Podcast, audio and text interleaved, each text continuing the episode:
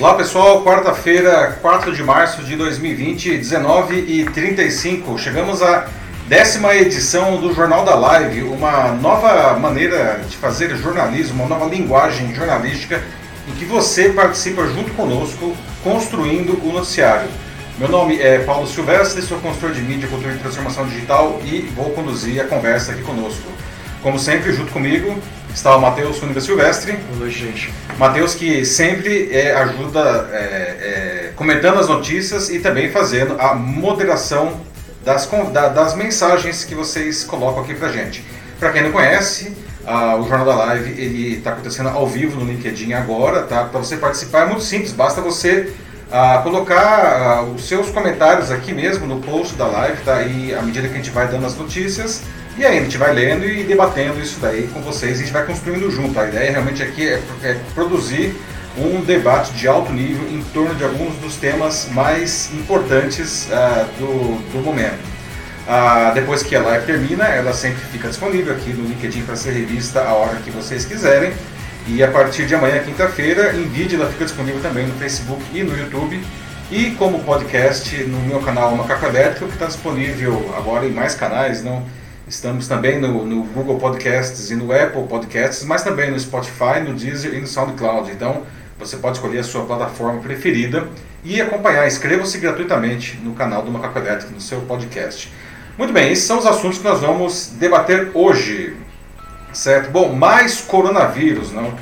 É, terceiro caso confirmado aqui no Brasil, não? E ele vem realizando grandes estragos na economia mundial, inclusive no Brasil, alterando o cotidiano das populações. Não? A pergunta é, como que isso afeta você? Você modificou o seu cotidiano?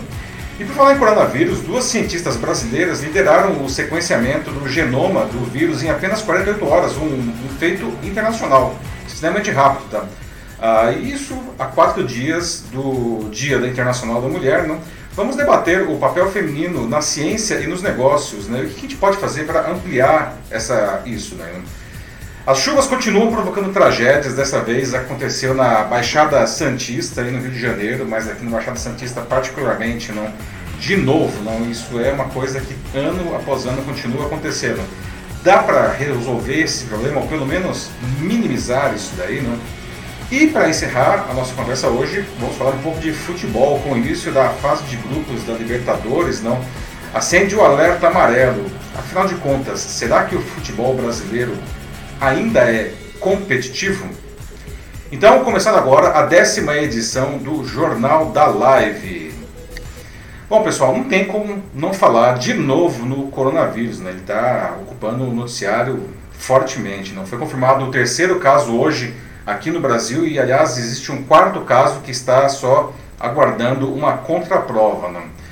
Ainda assim, as autoridades garantem que não há motivo para pânico. Né? Eu pergunto para vocês, não?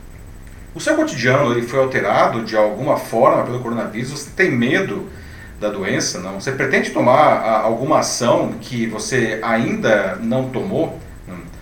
O terceiro paciente que foi confirmado aqui no Brasil é um colombiano de 46 anos que chegou ao país vindo da Espanha, da Áustria e da Alemanha. Ele foi atendido no Hospital Albert Einstein e agora está em isolamento domiciliar, como os outros dois casos que já haviam sido confirmados aqui. Né? A quarta possível confirmação é uma menina de 13 anos que chegou da Itália, onde passou por um hospital por causa de uma lesão que ela teve no joelho lá. Ah, e ela não apresenta ainda sintomas, mas ela fez os testes no Hospital Beneficência Portuguesa e eles deram positivo. Agora eles estão aguardando a contraprova do Instituto Adolfo Lutz para confirmar se realmente ela está com o vírus, essa menina de 13 anos. Né?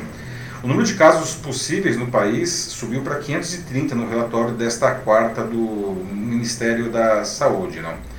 Bom, é, quem acompanhou o nosso Jornal da Live da semana passada, a gente falou bastante de coronavírus, praticamente um especial de coronavírus, não?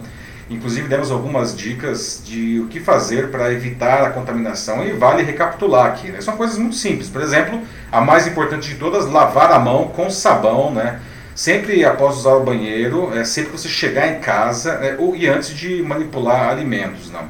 Quando você estiver em um ambiente público, evite tocar a boca, o nariz, os olhos, tá? Pelo menos se você tiver que fazer isso, tem que lavar a mão ou usar álcool gel. Mantenha o ambiente limpo, né? evite aglomerações uh, e mantenha a distância de pessoas que estão com sintomas de gripe, pode ser até uma gripe simples, mas nunca se sabe, porque o coronavírus parece a gripe, não. Ao espirrar ou tossir, cubra a boca com um lenço descartável e joga esse lenço fora, ou então cubra assim com o cotovelo, não, não adianta cobrir com a mão, porque senão você contamina a mão, né? Ah, e não compartilhe talheres ah, e alimentos, né?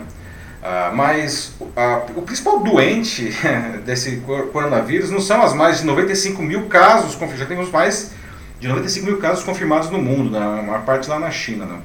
O principal doente é a economia global, não? Pois é, gente. Ah, temos aí uma situação não, de que o surto de coronavírus, mesmo em suas primeiras semanas, já pode ter causado um impacto negativo de 104 milhões de dólares para as exportações brasileiras. Em termos globais, as perdas já chegaram a 50 bilhões de dólares. Né? O principal motivo é a dependência que se criou de peças e itens chineses em diversas cadeias globais de produção. Com 80 mil casos só na China, né, o país interrompeu parte da sua produção e colocou cidades inteiras em isolamento. Né? Os dados saíram hoje em um relatório da Conferência da ONU para o Comércio e Desenvolvimento e a OCDE já reduziu a projeção da taxa de crescimento da economia mundial para 2020 para apenas 2,4%, que já era baixo, né?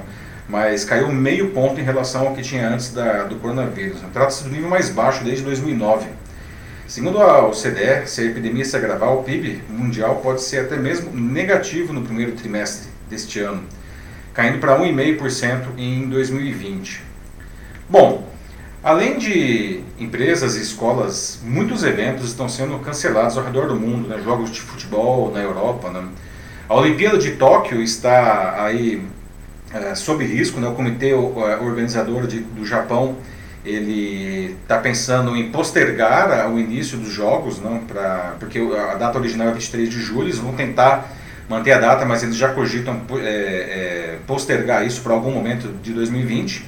Lembrando que o Japão já tem 331 casos confirmados de coronavírus. Né?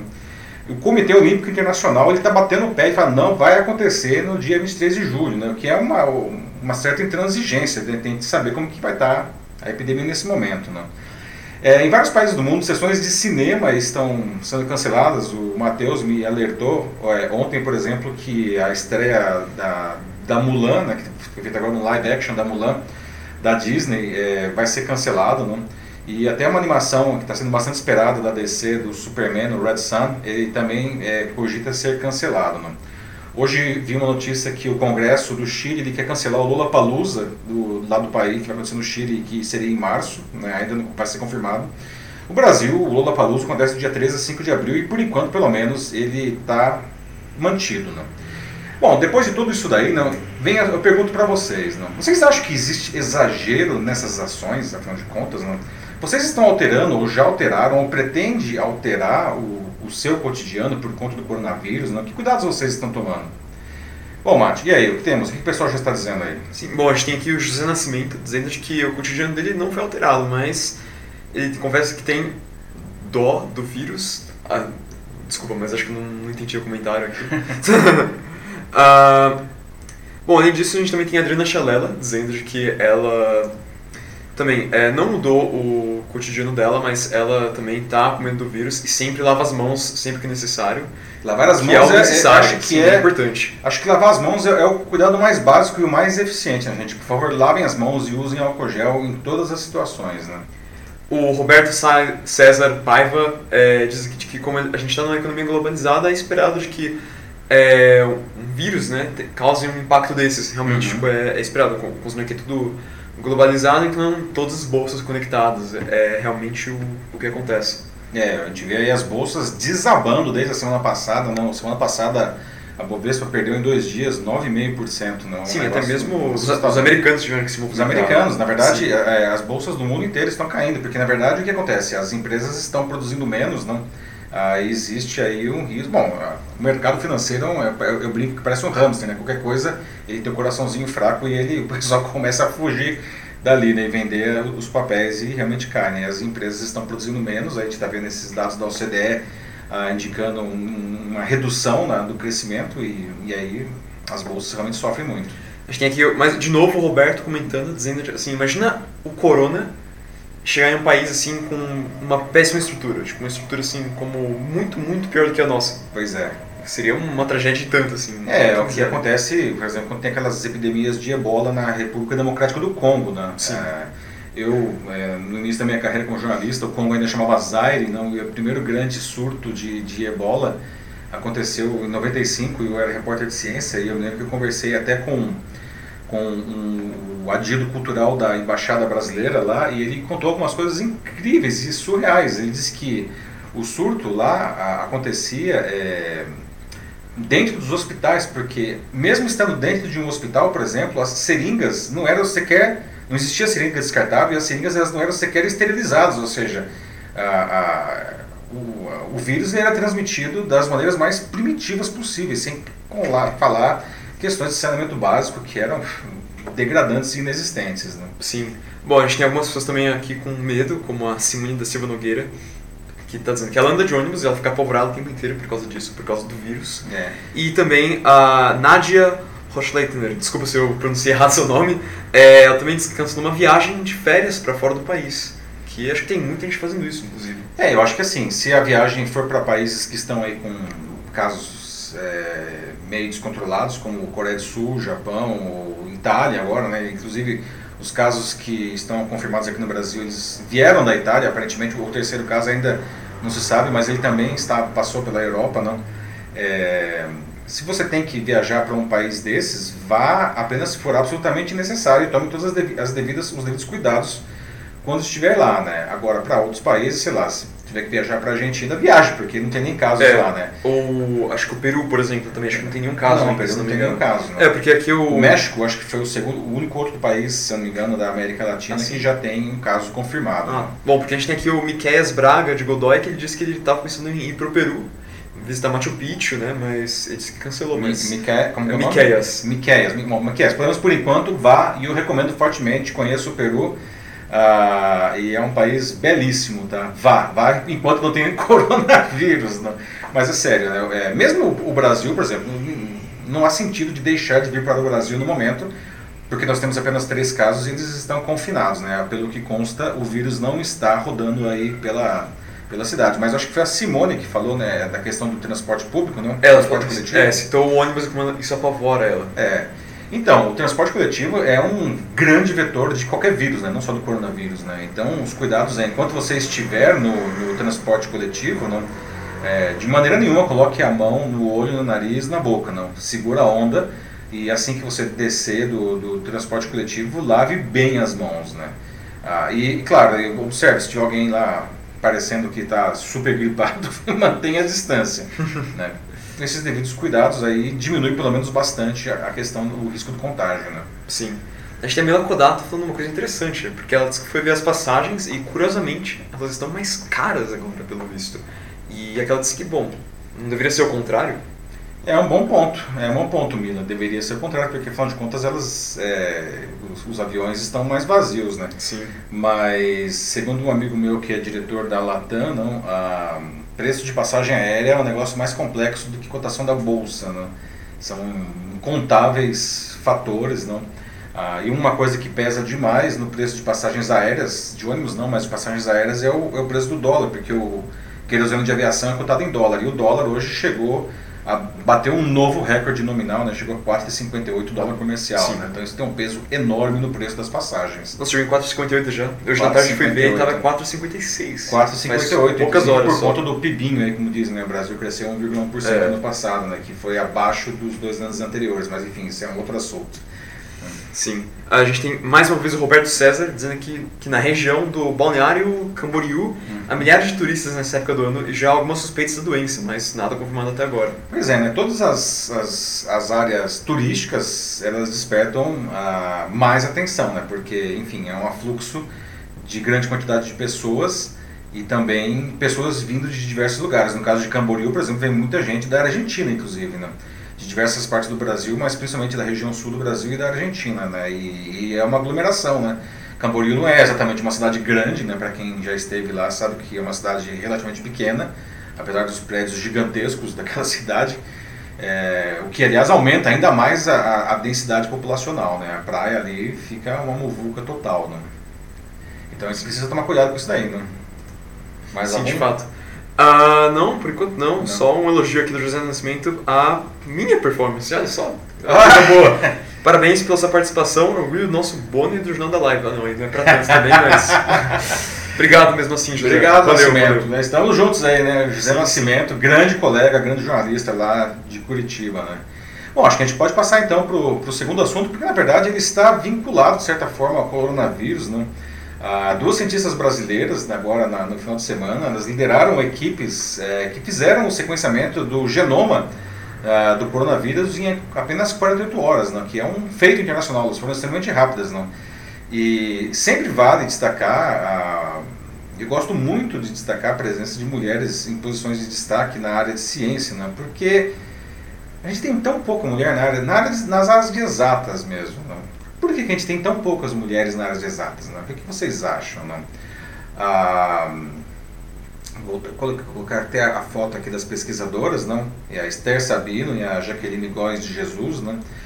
Pesquisadores brasileiros liderados por elas duas não conseguiram sequenciar o genoma do vírus que chegou no Brasil em apenas dois dias. Não? Isso foi feito ah, para os dois primeiros casos confirmados no país. Né? Apesar de o vírus ter vindo da Itália, o sequenciamento ele foi feito aqui antes de lá. Né? Ah, o grupo de cientistas eles são do Instituto Adolfo Lutz, aqui em São Paulo, do Instituto de Medicina Tropical da Faculdade de Medicina da USP e da Universidade de Oxford. Né? Aqui está, para vocês verem que bonito, o coronavírus no microscópio. Não? Nossa, lindo. É. Conhecer os genomas completos de um vírus, como o coronavírus, mas todos os outros, é importante para compreender como que se dá a, a sua dispersão e para detectar, por exemplo, mutações que podem ajudar a, a, entender a evolução da doença e ajudar no desenvolvimento de vacinas e remédios. Né? Então, por exemplo, foi identificado aqui no Brasil, pelo grupo da, da Esther da Jaqueline, né? que os vírus nos dois primeiros pacientes eles tinham leves diferenças entre si, apesar de os dois terem vindo da Itália, mas eram diferenças mínimas. Né? E essa informação é muito importante para o desenvolvimento de remédios e vacinas. E é legal falar disso porque a gente está a quatro dias do, do Dia Internacional da Mulher, que vai ser agora nesse domingo, dia 8 de março. Né? Ah, portanto, é muito importante e positivo ver mulheres, inclusive mulheres brasileiras, ocupando posições de destaque na ciência ah, e também no mundo dos negócios. Não? A gente sabe que, infelizmente, é, a gente vê pouco isso no mundo todo e no Brasil ah, particularmente. Né? Mas outra notícia que merece ser destacada nessa linha foi a presença da Cristina Junqueira, que vocês estão vendo aí, uma das fundadoras do Nubank, vice-presidente da empresa, na capa da edição é, mais recente da revista Forbes. Não. E não foi de qualquer jeito, ela apareceu com um barrigão de sete meses de gestação. É uma edição que traz as mulheres mais poderosas do Brasil, uma lista que eles fizeram. Né? E a presença da Cristina merece destaque porque, entre outras coisas, a maternidade ah, acaba se constituindo, lamentavelmente, ah, em um inaceitável obstáculo para o crescimento profissional das mulheres. Né? Uma outra coisa que me chamou a atenção recentemente, né, ah, e de certa forma ele explica um pouco a gênese dessa situação cultural que nós temos, que dificulta tanto o papel da, das mulheres, não? Né, Há 203 anos, a primeira lei educacional do Brasil ela foi aprovada, né, na época do Império ainda. E ela determinava que nas escolas do Império os meninos e as meninas estudassem separados e tivessem currículos diferentes. E as meninas estudavam muito menos matemática, por exemplo. Os meninos aprendiam adição, subtração, multiplicação, divisão, os números decimais, frações, proporções, geometria, enquanto as meninas em matemática aprendiam só as quatro operações básicas. Não? Português e religião ah, eram iguais para tanto meninos e meninas. E uma frase que eu fiquei de queixo caído, né, o senador da época, o senador Visconde de Cairu, justificou na época eh, essa diferença, ah, dizendo que o que ele chamava de belo sexo, ou seja, as mulheres, vejam só, não tinham capacidade intelectual para ir muito longe, palavras dele, tá? Pois é, né, gente, é mole, olha só, não? E aí, o que vocês acham aí dessa fala do Visconde, não? E eu queria saber, o que, que vocês acham que seria necessário, o que nós precisamos fazer ah, para ver mais mulheres não, em posições de liderança, não apenas na área de ciência e dos negócios. Não, ah, a gente já discutiu bastante isso aqui no Jornal da Live e eu particularmente né, em postagens, publicações no LinkedIn, em outras redes, não? quando você tem mulheres ah, em condições de igualdade, e, e por exemplo, questão é, de é, salário, igualdade salarial, né? que, é uma, que é um grande dilema, mulheres sempre ganhando muito menos que os homens fazendo a mesma coisa. Não? Segundo a, a, a ONU, isso injetaria é, 4 trilhões de dólares na economia mundial simplesmente se existisse essa igualdade. Não? Então, o que nós podemos fazer para reduzir isso daí, né? melhorar essa situação, que é uma crise social e também econômica, não? Sim. Bom, a Adriana Chilela menciona uma coisa bacana aqui nos comentários.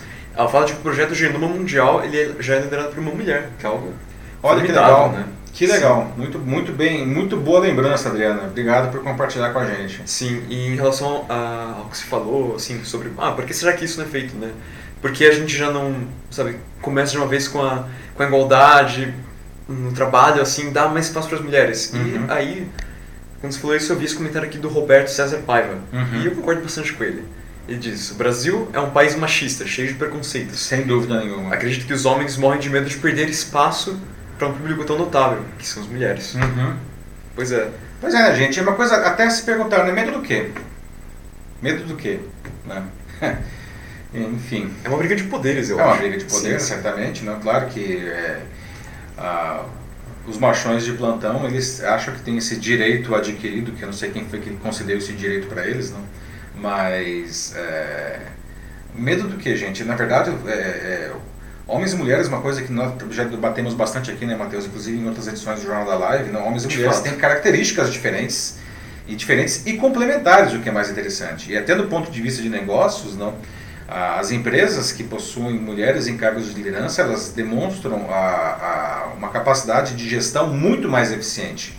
Porque justamente homens e mulheres têm é, maneiras diferentes de lidar com isso, e isso daí acaba sendo muito melhor para a condução do negócio. Não? No final das contas, isso não é uma coisa para parecer bonito na foto, não. A gente está falando de negócios. Se nada mais servir de argumento, então vamos falar de negócios, né? Mas que mais? Temos aí mais comentários? A Cláudia Dias fala de que, pra, claro, para existir igualdade entre homens e mulheres é necessário que as habilidades de cada indivíduo sejam avaliadas, né? Uhum. É, de uma forma justa e limpa, independente do sexo. Mas para que isso, é, sabe, seja alcançado, eu acho que é um pouco do que a Adriana falou aqui mais uma vez. É, ela comentou de novo. E isso é algo que tem que começar já nas famílias, né? As famílias precisam fomentar Muito bem falado, Cláudia, muito bem falado, Adriana, é de pequenino que se torce o pepino, como diz o ditado, né? Exato. Essa é uma questão cultural, o Brasil é um país machista, aliás, não só o Brasil, mas o Brasil particularmente, e nós estamos vivendo um momento de recrudescimento do machismo, se é que a gente pode dizer isso daí, a gente tem visto alguns casos lamentáveis recentemente, ah, mas... Ah, os meninos, e o que é pior, as meninas crescem com um conceitos machistas. Né? Isso é passado dentro das famílias. Né? Ah, é por isso que eu costumo dizer que, de uma maneira geral, a sociedade brasileira ela é machista, ela é misógina, ela é racista. Nós somos intolerantes em vários aspectos. Né? E isso é alguma coisa que vem de quando nós somos pequenos. Né? Nós somos criados, por mais que depois nós estudemos e até é, verdadeiramente queiramos é, melhorar isso daí, né? existe essa semente, infelizmente, plantada ali dentro. A Adriana muito bem colocado, isso é uma coisa que precisa ser tratado nas famílias desde a mais tenra idade. Né? Sim, e mesmo a ideia de paternidade, maternidade dentro das empresas é algo que tem que ser visto com mais. Uh, como posso falar? Como a Mila Kodato falou, com mais maior critério, né? Assim, um maior acolhimento, mais carinho em geral, assim, alguma coisa que tem que ser vista como algo natural, assim, tipo, óbvio. Porque é uma coisa Sim, natural, né? Óbvio. Eu lembro de um caso de uma empresa que eu não vou citar o um nome, mas mesmo porque foi uma empresa que eu amo de paixão, uma das melhores experiências profissionais que eu tive na minha vida, é, mas que nós, é, a equipe ela era bastante jovem pela natureza do trabalho, né? E nós tínhamos uma, uma, uma, uma coisa que nós chamávamos internamente, isso já era identificado, tanto que nós tínhamos dado o nome que era a maldição da licença maternidade, né? Nós observávamos que todas as mulheres, quando voltavam da licença maternidade, e eram muitas porque nós estávamos, enfim, na fase de ter filhos, na idade de ter filhos, né, é, elas sempre voltavam da licença maternidade e eram demitidas. Todas. E isso é porque era uma empresa moderna, blá blá blá blá blá blá. blá né? Veja só, né? qual o problema? Não? Mas Porque a produtividade cai um pouco, mas mesmo assim, não, mas né? Isso, é não importa, não, não importa. É uma questão que as empresas elas precisam lidar com isso de uma maneira construtiva e consciente, não. Nada justifica uma coisa dessa. Ou seja, então o que, que acontece? Não podemos mais ter filhos, não? É, então. Se uma mulher quiser evoluir na carreira, ela não pode ter filhos? O que, que vai acontecer? É o fim da humanidade, não é? É, mas é uma alimentação da liberdade do, do indivíduo, né? Se Exatamente, não. Dessas, Isso é uma coisa incompreensível e inaceitável, não? Mais Sim. alguma coisa aí? Acho que parte disso também, aqui como, pelo que eu entendo do comentário da Patrícia é, Temóteo, é um medo assim do o homem tem esse medo de sabe ser superado por aquilo que era como frágil no passado uhum. então é realmente um orgulho né um orgulho ferido tem o orgulho do macho aí né é o orgulho do macho. macho alfa assim que eu sou é. um cara eu dou pra, assim eu para para mim sou o provedor assim, eu sou, o provedor, provedor exatamente, exatamente. É. eu sou o cara que segura as pontas eu pago as contas e enfim mas é um pensamento um tanto retrógrado né? É assim, ouvi recentemente de enfim, de um líder religioso, que eu vou me abster de falar o nome também, mas é uma pessoa bastante conhecida, que ele defendia justamente que do ponto de vista de educação, para que um casamento ele é, progredisse não, de uma maneira, segundo ele, saudável, do ponto de vista de educação, as mulheres elas deveriam sempre estar um passo atrás. Ou seja, se o marido ele ah, ele tinha faculdade, a esposa deveria ter no máximo até o ensino médio. Se o marido tinha pós-graduação, então a esposa poderia fazer faculdade. O que é estúpido. Porque nada a ver. Assim. Estúpido é o mínimo que eu posso dizer disso aí, né? Assim, é, é, é uma visão completamente obtusa da realidade, não. É inaceitável, né? A gente, está eu, eu, não sei, de repente, será que era a reencarnação do Visconde de Cairu aqui que falou aquela bobagem lá no século XIX, não? É, porque é, é um não consigo, assim. me faltam palavras, assim, né, para justificar uma, uma, uma declaração dessa. Não? É, por definição, a mulher, segundo esse senhor, a mulher, ela, por definição, precisa estar um degrau abaixo. Não? Sim. Ah, e também, aqui, como já falaram, assim, o Denis Castro lembrou isso aqui, tipo, a mulher ela enxerga mais longe do que o homem por conta da sua sensibilidade, né? Exatamente. Então, como a gente já falou em edições anteriores, existem habilidades que só as mulheres tem, assim, uma coisa delas, né? Que os homens que, não Que é, é ótimo, não? Tem que seja, ser valorizado. É, é, uma questão aí, a, a, você pode até resgatar do ponto de vista de evolução biológica, não? A, no tempo da, das cavernas, o homem era o, o, cara que ia efetivamente caçar, portanto, o, o, o homem ele desenvolveu uma capacidade de alta de concentração e de foco, enquanto as mulheres ficavam tomando conta, enfim, da prole da casa, enfim, da caverna no caso. Né? E elas tinham, portanto, uma habilidade é, de estar atenta a tudo que estava acontecendo à sua volta ah, para tomar uma ação necessária, por exemplo, no caso da chegada de um predador. Né? A gente tem que lembrar que na época das cavernas nós também éramos, nós éramos, nós caçávamos e éramos caçados também, né? Ah, e, enfim, claro que passado milhares de anos não somos mais aquilo, não mas existem habilidades que, que remontam biologicamente dessa época. Não? E uma dessas habilidades é essa característica feminina de ser capaz de olhar e prestar atenção para muitas coisas ao mesmo tempo, que é uma coisa extremamente bem-vinda, inclusive no mundo dos negócios. Né? Sim. Uh, bom, a gente tem a Ana Muniz entrando agora, uhum. Olá, direto Ana. de Portugal. Direto de Portugal, nossa amiga de Portugal. Sim. É, e ela diz aqui de que, é, na, na, altura da mãe dela, assim, tipo, no tempo da mãe dela, assim, o marido de professora sempre tinha que ganhar mais. Uhum. Pelo que ela conta aqui, parece que sempre tinha isso. É, tinha uma professora, né?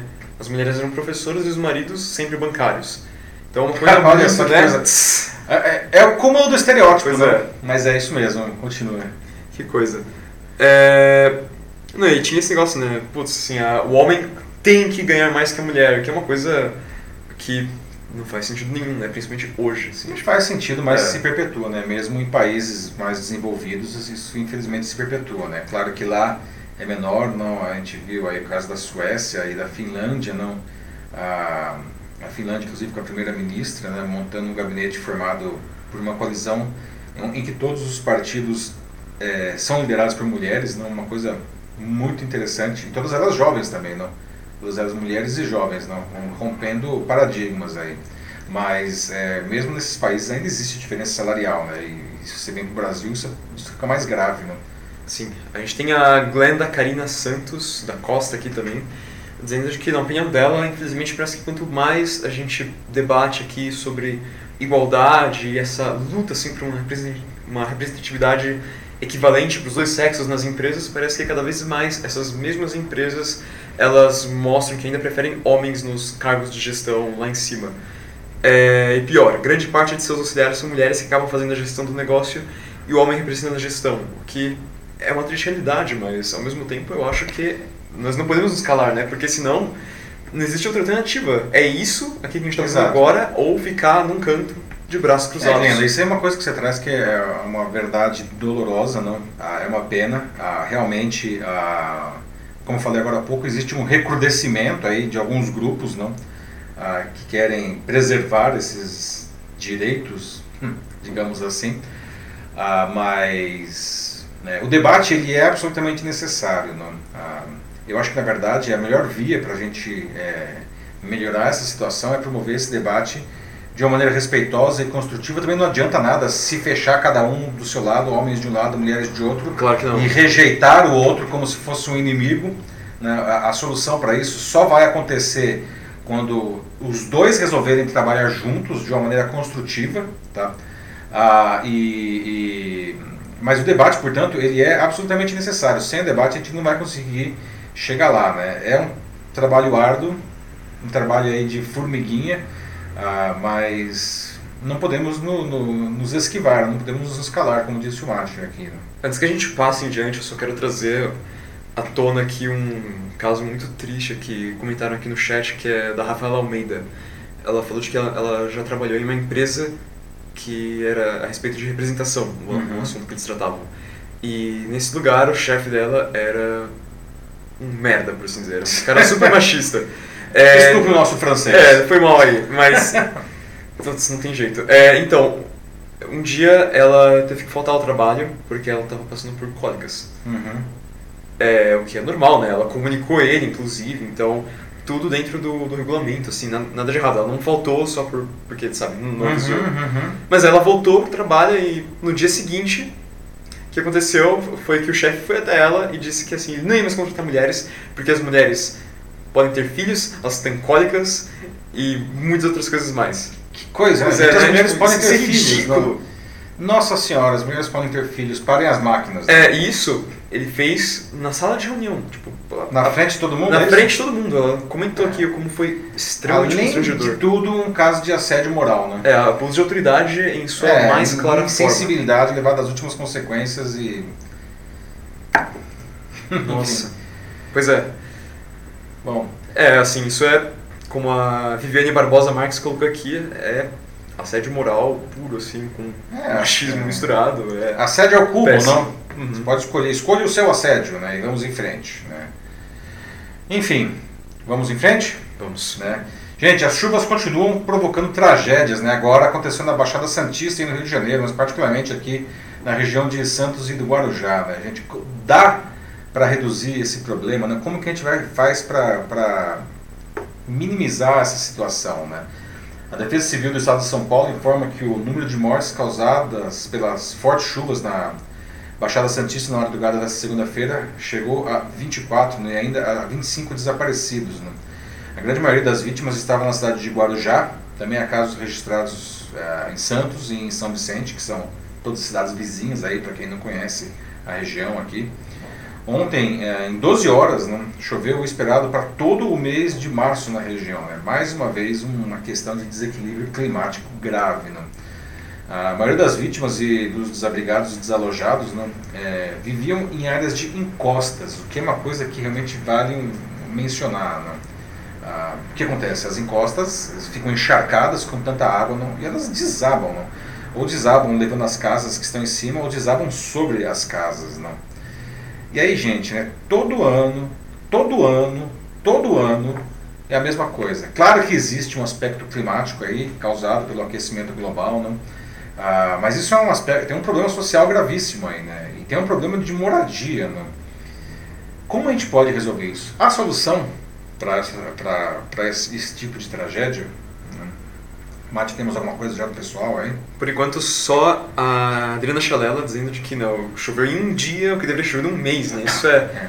completamente fora dos parâmetros. É, é na verdade, foi, choveu em meio dia, né? Em 12 horas. É, é a gente tem chuvas aí de, de, de, de, de 30 dias, não, é, não, não, Isso não é uma coisa evidentemente natural, né? Ou seja, é natural porque é a natureza, mas é a natureza se rebelando aí contra os, maus tratos, não. A gente tem o Roberto César mais uma vez dizendo que, né, infelizmente isso é algo que, como você mesmo ressaltou, é o que acontece todo ano, mas é, nós também somos culpados por isso, né? Não é uma coisa que está só na natureza.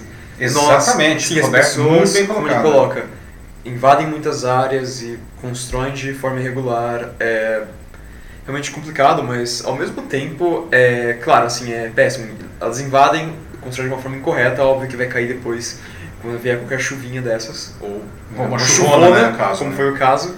Mas o problema é que muitas dessas pessoas é, são extremamente miseráveis, pobres, não tem para onde ir. É, ou seja, o cara então, tá lá porque, enfim, o é. lugar conseguiu, né? Como disse, isso é uma questão social, a gente não pode simplesmente tapar os olhos e falar, nossa, estão aí porque, ah, por que não estão construindo também? Onde já se viu construir casa ali? É, isso é uma visão simplista e, e e horrorosa da situação, né?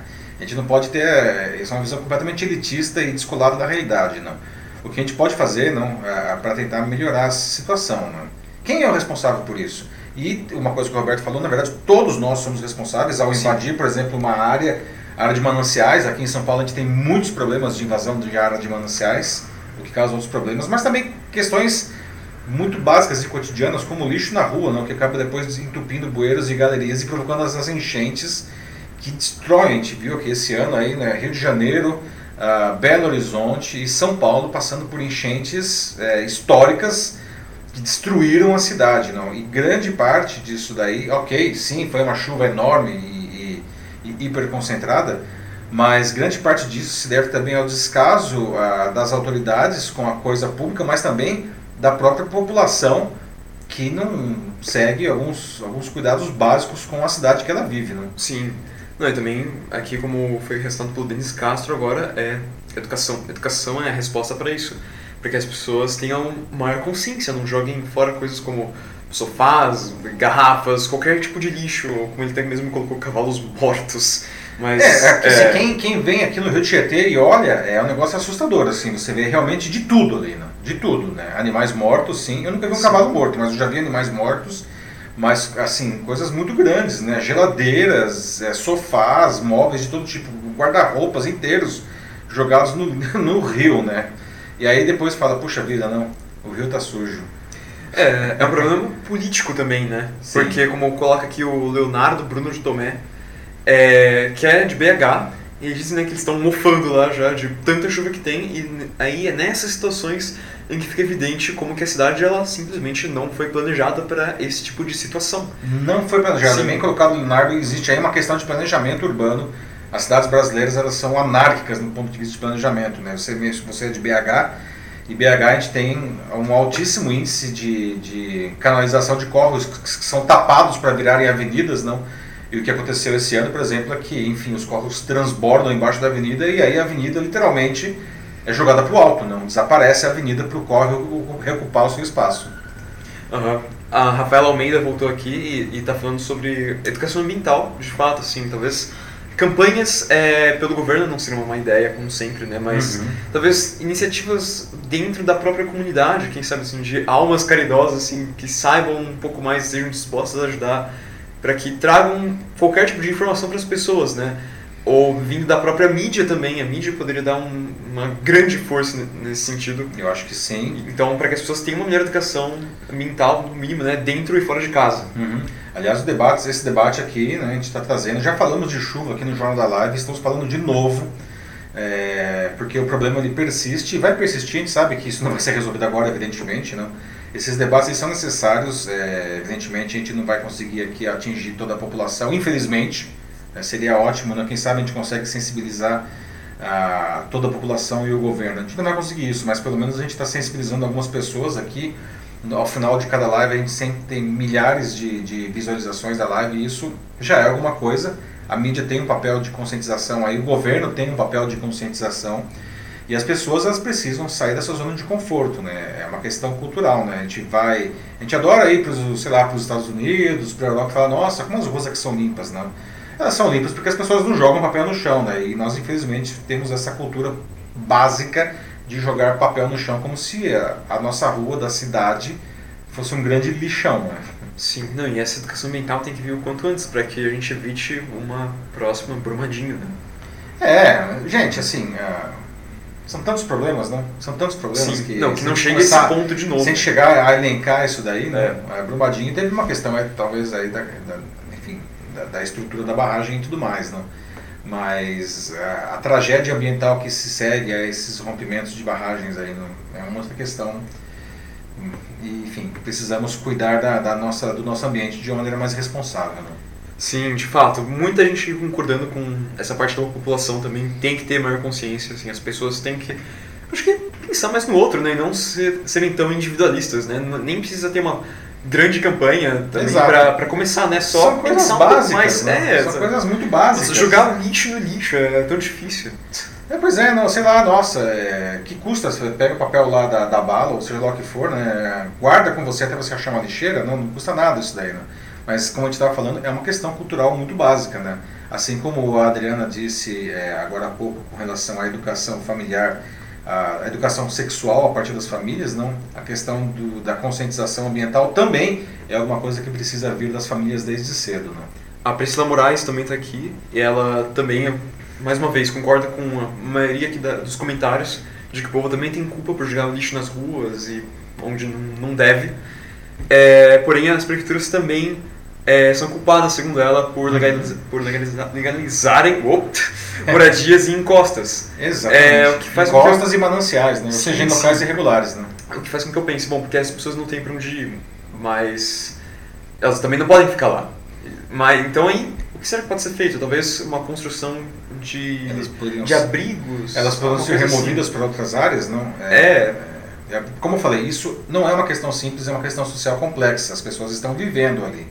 Né? E às vezes essas ocupações elas têm décadas de existência. Aqui na Zona Leste de São Paulo, ah, existe um- um- uma, uma vila ah, que chama Jardim Pantanal, e o nome já é bastante sugestivo, não? que assim, qualquer chuva, o primeiro lugar que enche na cidade é ali no Jardim Pantanal. Ah, e ele tem uma característica que depois que a chuva, que a, enfim, que a água sobe, ela dura, às vezes ela fica semanas para baixar. E o principal motivo para que isso aconteça é que ela, ela fica na várzea do rio Tietê, ou seja, numa área que naturalmente já enche, e a vila ela fica, veja só que loucura, abaixo do nível do leito do rio. A gente tem a, a Glenda Karina aqui de novo, dizendo que a cultura não é do Brasil, mas sim algo do capitalismo. Isso nunca é será voltado para o povo e sim para o lucro. Sim, sim, Ao lembra? mesmo tempo, assim, a gente não pode né, culpar é, o capitalismo. Claro que isso é algo do capitalismo também, mas eu acho que o capitalismo não impede que as pessoas, sabe, tenham é, uma consciência Claro, melhor, é. assim, uma consciência própria. Uhum. Sabe, você não precisa fazer tudo assim que você tem assim na sua mão, assim, tem, tem que te dar algum lucro, assim, acho que... É, eu acho que É. o ponto de vista da Glenda é, ou seja, as pessoas elas querem morar, enfim, onde elas quiserem. né? existe essa liberdade de ir e vir, prevista inclusive na Constituição, e elas não têm condições de morar em regiões melhores, porque isso custa muito dinheiro, elas não têm dinheiro, ah, então elas vão morar onde dá. né? E onde dá, muitas vezes, é nessas regiões ah, que, são, que não deveriam ser ocupadas, eh, do ponto de vista natural. Né? Ah, é uma questão é uma questão social eh, ela falou do capitalismo eu estou chamando isso de uma questão social porque realmente as pessoas não conseguem morar numa área nobre ou pelo menos numa área em que isso não aconteceria Ah, o poder público eu acho que ele deve ter aí uma existe uma questão social que o poder público deve intervir para enfim remover essas pessoas dessas regiões e que na verdade colocam a vida delas em risco não ah, mas isso não quer dizer que vai simplesmente remover e jogar em qualquer lugar. Essas pessoas precisam viver em algum lugar. Né? Sim, não, e também como a Priscila Moraes colocou aqui, é, em relação a, tipo, ah, o que pode ser feito, né, porque se, se não for legalizado, sempre as pessoas vão, que é referência ao comentário que ela fez também, Uhum. Aqui ela continua e diz que a Defesa Civil também tem que fazer a, a parte dela. Ou seja, ao invés de simplesmente ir lá e convidar as pessoas a sair de casa, né, oferecer com que elas saiam, elas deveriam não ser, ser obrigadas a sair de casa. Porque É, claro que é difícil. É uma questão complicada, É complicado, né? É, é assim, Priscila, né? É Priscila. Ela coloca Uhum. que, bom, é uma que eu concordo, a vida vale muito mais. É. Só que ainda fica aquela questão, putz, legal, mas pra onde a gente vai? É, essa é uma questão delicadíssima, porque, primeiro, você não pode obrigar alguém a sair do lugar, né? É, legalmente falando, né? Que é uma. A, a mais. É, principalmente você não adianta querer que as pessoas saiam sem que elas tenham uma alternativa viável para onde ir. né? Então, o que acontece é que as pessoas precisam ter essa alternativa ah, antes de serem convidadas a se, a se mover. E, e, e, como eu falei, não adianta jogar em qualquer buraco, né? As pessoas, elas é, têm uma dignidade aí. E se você está querendo convencer alguém a sair daquela região, que é uma região de risco, né? por mais que seja uma questão lógica, né? Bom, posso ficar aqui, posso morrer, deveria sair. Mas se a pessoa não tem para onde ir, ela vai se arriscar e continuar ali, né? Sim. Eu acho que realmente é, construção de abrigos seria a, É. a melhor saída, mas eu entendo É, o que- abrigo é uma questão temporária, né? Precisa Sim. ter uma, enfim, um lugar onde essas pessoas possam viver com um mínimo de dignidade, né? Claro, não, e imagino que seria um processo extremamente burocrático também, até construir Burocrático, com, Ah. é, sim. é. Mas tem que ser feito, né, gente? É, Sim, sim. porque, de novo, né? Isso não é a primeira vez, não é a segunda vez, não é a quinta vez, não é a décima vez. Há décadas esse problema ele se repete e ele vem ficando cada vez mais grave, não? né? Nos últimos 15 anos a gente tem visto é, esses acidentes de onda cada vez mais intensa, inclusive porque o clima está ficando cada vez mais inclemente, né? Essas chuvas horrorosas. Todo mês de janeiro, todo mês de fevereiro, e já estamos em março, veja só, e a gente continua vendo esse problema. Antigamente era só em janeiro, né? agora depois de fevereiro, agora já estamos em março e o problema continua. É, acho que é como o Roberto Sainzer colocou aqui agora também. É, parece que, assim, acho que a curto prazo realmente não, não existe uma solução viável. Não. Então a gente tem que focar o que a gente pode fazer pro, pro futuro, a gente tem que se planejar melhor. Exato. Ou seja, a gente tem que mitigar a situação agora, que ela está posta, não, e temos que fazer um pouco de planejamento aí. Sim, mesmo que até agora, né, tanto nossos governantes quanto a própria população, acho que já, como ele também citou aqui no comentário dele, já perderam inúmeras possibilidades de mudar. Exa- exatamente. Bom, vamos para o último tema do nosso, da nossa live hoje, Jornal da Live. Vamos falar agora de futebol e de esporte de maneira geral, gente. A fase de grupos da Libertadores começou, né? E ah, temos aí um alerta amarelo, né? E é o brasileiro que adora tudo, a gente diz que a gente tem 200 milhões de técnicos de futebol no Brasil, então eu quero ouvir agora de vocês, técnicos de futebol de plantão que estão nos assistindo, né? O futebol brasileiro, ele ainda é competitivo, né? Ah, com exceção do Corinthians, que infelizmente foi desclassificado na, na chamada pré-Libertadores pelo Guarani de Paraguai, né? os outros brasileiros estrearam relativamente bem no torneio. Né? Os times brasileiros que ainda estão eh, na Libertadores são o Flamengo, o Atlético Paranaense, o Santos, o Palmeiras, o Grêmio, o São Paulo e o Internacional, que vocês estão vendo aí, inclusive a foto do Guerreiro, né? Artilheiro peruano do Internacional. Né? Ah, nós somos inclusive o país que tem mais times nessa edição do, da Libertadores, do, do torneio continental. né? E, bom, o que acontece é que o, o Brasil, nos últimos tempos, aí, localmente, quando eu digo localmente na, na América do Sul, ele vai bem, não? Ah, o atual campeão é o Flamengo, não? O Flamengo, aliás, está sobrando, está ganhando tudo aí desde o ano passado.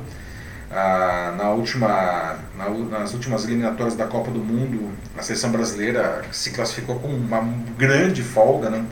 O problema é quando a gente chega eh, e é confrontado com times de outros países, particularmente times europeus. Né? O Brasil, apesar de ter, sido, de ter se eh, eh, classificado com muita folga para a última Copa do Mundo, sofreu e ficou muito aquém do esperado na Copa, quando chegou na Copa do Mundo, efetivamente. Né? O Flamengo também que continua até agora sobrando aí, tem um time maço aí para os padrões atuais da América do Sul. É, foi para o Mundial em dezembro e tomou um sufoco e acabou perdendo do Liverpool na final. Né? Ah, até agora a gente está falando de seleção brasileira, mas a seleção brasileira olímpica, né? ela acabou se classificando num sufoco também. Né? Tudo bem ela ganhou de 3 a 0 da Argentina no último jogo, mas ela ficou por pouco assim fora da Olimpíada. E vale dizer que o Brasil na Olimpíada do Rio de Janeiro ele foi campeão pela primeira vez na história do, do futebol, né? do futebol olímpico. Ah, o que está acontecendo? Né? Vocês acham? Dá para chamar ainda o Brasil de país de futebol? A gente estava até falando hoje né, com, com o Mate aqui, não? que quando a gente estava discutindo a pauta, né? que acho que a gente está mais para o país do surf ultimamente, no país do vôlei. Pois é, do surf principalmente, acho que até os últimos três, né? É, os nomes que apareceram, é, os três Medina, venceram, já foram campeões mundiais. O, Medina, não, enfim, a gente está indo bem aí no surf, né? Mas se pegar as últimas duas décadas, não, o Brasil nadou de braçada no vôlei, não, masculino e feminino, quadra e areia, não. A gente está é, agora até os últimos anos, ok, a gente deu uma, uma, uma, leve queda, mas a gente continua no primeiro time, no primeiro pelotão aí, não do vôlei. O que está acontecendo com o futebol brasileiro? Né? Será que a gente realmente perdeu o jeito de jogar futebol? Né? O que, que, que tem de errado aqui? O que, dá para, o que a gente precisa fazer para resgatar aí, né, a, a, o orgulho da, da, torcida e não ficar pensando só no canarinho pistola que foi aí o, é, o mascote da, da, da, seleção na última Copa, não?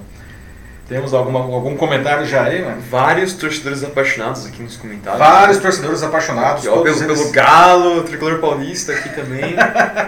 é isso aí, pessoal. Então vamos lá, vamos falar. A Priscila Moraes, corintiana. Ô, Priscila. Nada. Mas enfim. Compartilhe da sua dor. A gente tem aqui o Denis Castro dizendo que né, somos artistas no futebol. Porém, o que falta é, da nossa parte é uma capacidade emocional para vencer e trabalhar em equipe. É. Por isso que a gente vai perder tanto assim para europeus e, e até mesmo para argentinos. E, bom, temos perdido bastante, né? É. é pois é, nós somos artistas, né, Denis? Só que acho que a gente está usando um pincel que está bem gasto aí, né? Porque tá ruim. o resultado da pintura aí tá ruim, não? eu achei interessante que ele colocou também essa parte mais uh, emocional, né? Tipo, falta esse, essa maturidade, esse controle emocional, que é evidente, principalmente nas, é, nas com, Copas do Mundo. Certeza. Lembra na, na Copa do, do Brasil, né? Em, 2000, é, em 2014, no jogo do. Acho que era nas oitavas, se não me engano. Acho que era é, quando o Brasil. É, foi na... Que foi para os pênaltis. É, não, isso foi na, nas oitavas de final, exatamente. Uh -huh. né? O Brasil sim, sim. com o Chile lá né, sofreu lá ganhando os pênaltis, não. E depois nas quartas de final, ah, o colombiano, não? Colombiano? É, foi colombiano. O Súnica deu aquela joelhada nas costas do, do Neymar e o Neymar acabou ficando fora da Copa. E parece que o time desabou, né? Assim, e, e, visivelmente, assim, os jogadores estavam desequilibrados emocionalmente. Uma imagem né? assim que ficou muito na minha cabeça daquela época, que era quando. Não lembro quem, acho que foi o Davi Luiz. Foi o Davi, Davi Luiz, Luiz sentado na bola sentado chorando. na bola chorando. Criança, não? Sim, nossa, é, era. Put yourself together, man. Nossa, realmente. né? Uh, que mais? Bom, a Solange Vilena diz de que em casa torcem pro Flamengo. Muitas pessoas aqui homenageiam o Flamengo também. O Flamengo tá, tá O pessoal do Flamengo tá felicíssimo, Sim. né? Francisco Neto aqui diz que, na opinião dele, ano passado o Flamengo resgatou a fama do futebol brasileiro. É, o Flamengo tá com timão, né? Continua, né? Ganhou já três taças esse ano. E vale dizer, vale dizer, não tem como não dizer aí que o técnico é um português. Ana, Ana, você tá aí ainda? o técnico do Flamengo é um português e chama Jesus, não? O cara tá operando milagres aqui no, no futebol brasileiro, né? A gente tem a Patrícia Temóteo de novo, dizendo de que o futebol é um negócio. Então o Brasil, ou os dirigentes desse esporte, né, eles não se profissionalizaram tanto quanto os outros países. É alguma coisa que está realmente, como a gente está falando aqui, muito uhum. Uh, acho que dá para dizer até mesmo anacrônico, esse estilo, é, esse pincel gasto que você falou. Exatamente, né? a gente acha que assim é o talento individual do brasileiro. Né? E tem uma questão meio ufanista também aí que eu não sei se dá para sustentar isso ainda. Né? Ah, nossa, a pátria das chuteiras e aí e aí você tem, sei lá, personagens como o Neymar que tem uma habilidade superior e o cara quer resolver o, o jogo sozinho, né? Que é um problema isso daí, né? É, o Brasil parece que vive de nostalgia, até como colocou o próprio Roberto César aqui. Uh, a gente tem aqui outro comentário interessante, que é o do Davi Rodrigues. Ele diz que hoje o futebol ele se aprende e não é uma coisa que você tem com um dom, um talento. Uhum. E como prova disso, ele cita o Japão. O Japão, Que é excelente, assim, tipo, não, claro que não é incrível, né, mas melhorou muito, muito, é, assim, e, é, Vale dizer que é, quem ensinou o japonês a jogar futebol foi o Zico, né? Sim. Que é uma pessoa até hoje idolatrada pelos japoneses, não? Se não me engano, assim, ele tem uma, estátua lá, tem uma estátua uhum. do Zico lá na, na, frente do estádio do Kashima Antlers, se não me engano, né, que foi o time que ele defendeu e depois virou técnico. Ele, ele ensinou o japonês a gostar e a jogar futebol, né? É, mas é, não tem mais time bobo, né? Como a gente dizia, né? Não tem mais bobo no futebol, né? Você pega times aí da África, do Oriente Médio, e esses times dão, dão calor aí na Copa do Mundo em, em times sul-americanos e, e, e, europeus, né? Sim. Não, tenho né, além desse lado emocional, né, que acho que falta nos jogadores e também da parte da população, né, se, se livrar um pouco desse nacionalismo que já está bem passado, assim. Já deu, né? Já, é, deu. já deu, assim, tá hora vamos. Vamos parar de, de, de ficar é, se gabando e jogar bola, né? É, senão fica parecendo, como a Patrícia citou agora, o Neymar Cai-Cai, né? Ah, cara, Neymar Cai-Cai, realmente, eu, eu, sei que o cara joga pra caramba, mas eu tenho, eu fico com vergonha. Sério, é... na boa. É, levanta isso daí, vamos levantar e jogar bola, por favor? Sim, outra coisa importante também, né? É, falta entrar dinheiro também, eu acho. Como a Núcia é. Garcia colocou, a falta de apoio para os atletas também é, impede o crescimento do esporte. Por e exemplo, isso sem falar o futebol feminino, né? É verdade. As meninas jogam uma bola muito melhor do que os homens e elas. Cara, elas têm ajuda de custo, né? É um negócio vergonhoso, né? mas é um negócio, é um negócio, né? Da felicidade, enfim. Né? A Marta, né? A Super Marta aí, eleita várias vezes melhor jogadora do mundo, não sem patrocínio. É uma situação. Como, como é que pode isso? Né? É, é a mesma coisa que fazendo um paralelo. É como se de repente ninguém quisesse patrocinar, sei lá, o Neymar ou o Cristiano, Ronaldo. Cristiano Ronaldo ou o Messi. Como assim? É, é, é vergonhoso. É vergonhoso. É. a seleção ganhou a Copa América sem o Neymar, como colocou o Roberto César aqui. Bem lembrado, bem lembrado, né? Jogo de equipe, né? Mais da América do Sul. É. Mas é alguma coisa já, né? Já, não, assim, é, assim, eu acho que dentro da, da, América do Sul a gente ainda consegue ter uma primazia, né? Sim. Não é uma folga absoluta, né? A gente toma um calor aí dos times aí na Libertadores e a própria seleção, né? Mas pelo menos dá pra gente sobreviver, né? O duro é quando a gente sai da América do Sul, né? Não, realmente. É, mas tem muito disso mesmo, assim. A maioria das pessoas esquecem que isso é um esporte coletivo, feito para jogar em equipe. Né? E acho que isso é o que se passa até para os futuros jogadores, né? Tipo, até é. você, você vê nas, nas, escolas isso. Tem tanto fominha, né? Tantas é. pessoas que jogam assim só com a bola, ah, a bola é minha, como se fosse o Kiko. boa, boa lembrança. Uhum. É, fica uma coisa nas pessoas mesmo. Isso é, é uma brincadeira de escola, é o que parece, né? É uma coisa muito mais séria, na verdade. E Exato, isso vai para outras coisas um negócio, né? Sim. Pois é. Bom, pessoal, estamos chegando no nosso horário aqui, vai daqui a pouco dar uma hora de Jornal da Live. Olha, a edição de hoje foi particularmente, gostei muito, foi ótima. Eu queria agradecer demais a participação de todos, os comentários de altíssimo nível, sempre um prazer fomentar esse debate. Uh, quero também agradecer ao Matheus, não sempre aqui com a gente, trazendo os seus, seus comentários construtivos e ajudando aí na moderação do, dos comentários de todo mundo. Sim. É um prazer estar aqui. Obrigado. Pessoal, é isso. Lembrando que semana que vem tem outro Jornal da Live. Vocês já podem deixar comentários aqui com sugestões de pauta. Né? E na terça-feira é, eu coloco um novo post ah, para que vocês façam as sugestões do que vocês vão querer debater na quarta-feira à noite. Amanhã isso também já está disponível no YouTube, no Facebook e no podcast nas mais importantes plataformas. Um fraternal abraço para todos vocês. Tchau, tchau. Falou, gente. Boa noite.